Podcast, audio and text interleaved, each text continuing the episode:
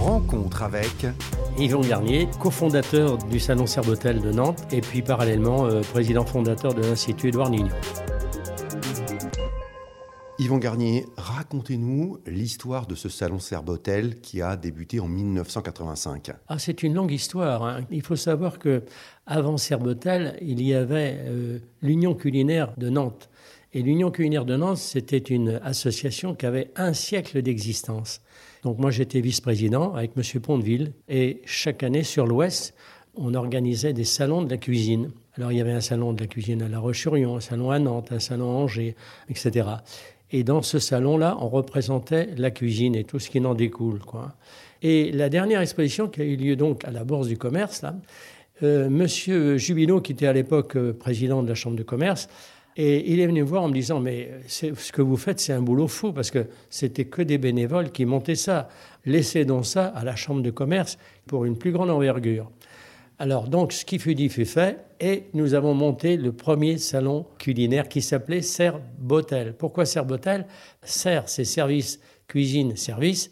Beau, c'était les boulangers qui se sont mis avec nous, et tel, c'était l'hôtellerie et tout ce qui s'ensuit, et les métiers de bouche, quoi. Comment s'est déroulé alors ce premier salon? Le premier salon, la Chambre de commerce avait conjugué le salon de la gastronomie Serbotel avec le salon de l'agriculture. Alors on a fait 5000 personnes. Alors pour nous, c'était quand même pas mal. On était mis en relief et c'était quand même une réussite. Donc 1985, première édition de Serbotel, Oui. succès. Et ensuite, Yvon Garnier, comment euh, s'est euh, déroulée la suite? Parce qu'évidemment, il y a un premier salon, il faut ensuite organiser les autres derrière. Alors, dans un salon comme ça, il y a des gens qui sont un peu fous comme moi et qui se disent bon, bah, c'est pas mal ce salon-là, il faut que ça éclate. Quoi. On a fait un salon d'abord régional, ensuite national, ensuite européen, avec des chefs qu'on faisait venir des différents États européens. Mais ces années-là, ça a été des années géantes. Qu'est-ce qu'il y avait d'extraordinaire dans ces années-là? Eh bien, d'abord, la, présence de personnalités. Quoi. Moi, j'ai fait venir Joël Robuchon, qui a été président pendant les quatre jours du salon. Déplacé Joël Robuchon, qui était quand même numéro un en France. hein.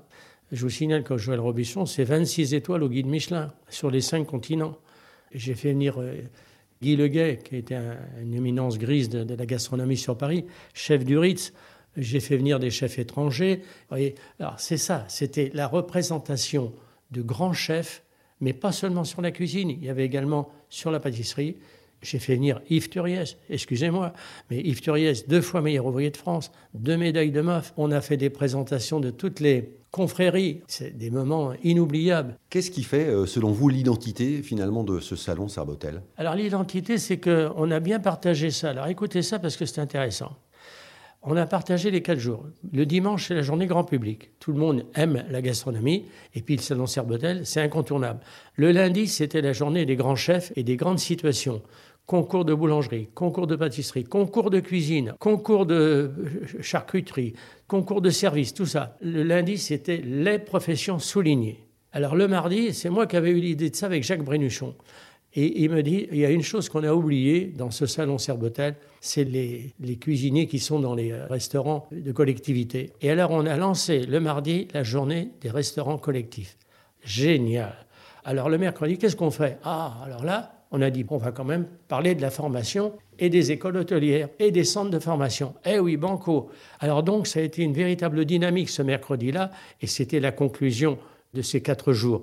Et terminer par la formation, c'était une très bonne idée. Là, spontanément, Yvon Garnier, quel est votre meilleur souvenir d'un salon Serbotel Ah, le meilleur, ah, c'est- j'en ai beaucoup. Moi, j'avais des atomes très crochus avec M. Robuchon, puisqu'on avait fait le meilleur ouvrier de France ensemble. Et je pense que c'est le moment où il est venu, on a été le chercher à l'avion. Il était ravi de piloter Serbotel.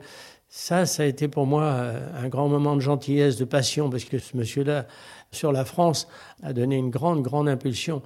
Mais euh, oui, ça a été ce, grand moment-là. Euh, Yves Turiez aussi m'a passionné. Yves Turiez, parce que Yves Turiez, il a un point commun avec moi. On est tous les deux poètes. Quand on a eu le banquet avec euh, Yves Turiez, M.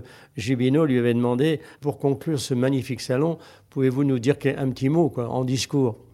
Et Turiès a été pris de court, quoi. Et alors, euh, il prend une, une ou deux minutes de relax, comme ça, puis il dit Oui, je vais vous dire quelque chose.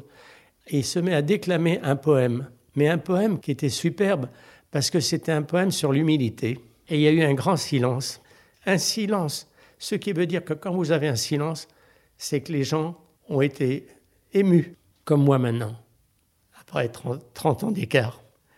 Oui, c'est ça, Turiès. Turiès, c'est ça. À vous entendre, hein, Yvan Garnier, Serbotel, c'est avant tout une histoire de passionné. Oui, oh, complètement. Tout le monde a pris son métier à bras le corps et à Serbotel l'a exposé. Et c'est pour ça que Serbotel, au fil du temps, est passé de 5 000 à 10 000, à 12 000, à 15 000, à 20 000, à 35 000, et puis demain à 40 000. Deuxième salon français, après Lyon. Non mais, hein, qui aurait pu imaginer ça en 1985 On est là, on est présent, puis encore pour longtemps. Alors évidemment, ça amène de l'émotion et je voudrais que les, les gens saisissent la chance qu'ils ont que sur Nantes, il y a ça. Merci à Yvon Garnier d'avoir partagé ses souvenirs. C'était Le mot de, un podcast du Salon Serbotel.